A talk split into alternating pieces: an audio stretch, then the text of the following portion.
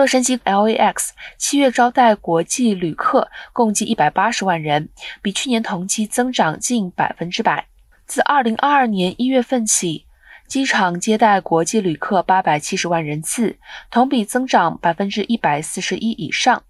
而总体客流量含国际和美国国内同比增长百分之五十七。机场七月份报告。旅客六百三十三万七千四百五十一人次，高于去年同月的五百五十六万一千七百三十九人次，近百分之十四的增长主要由国际旅客的推动，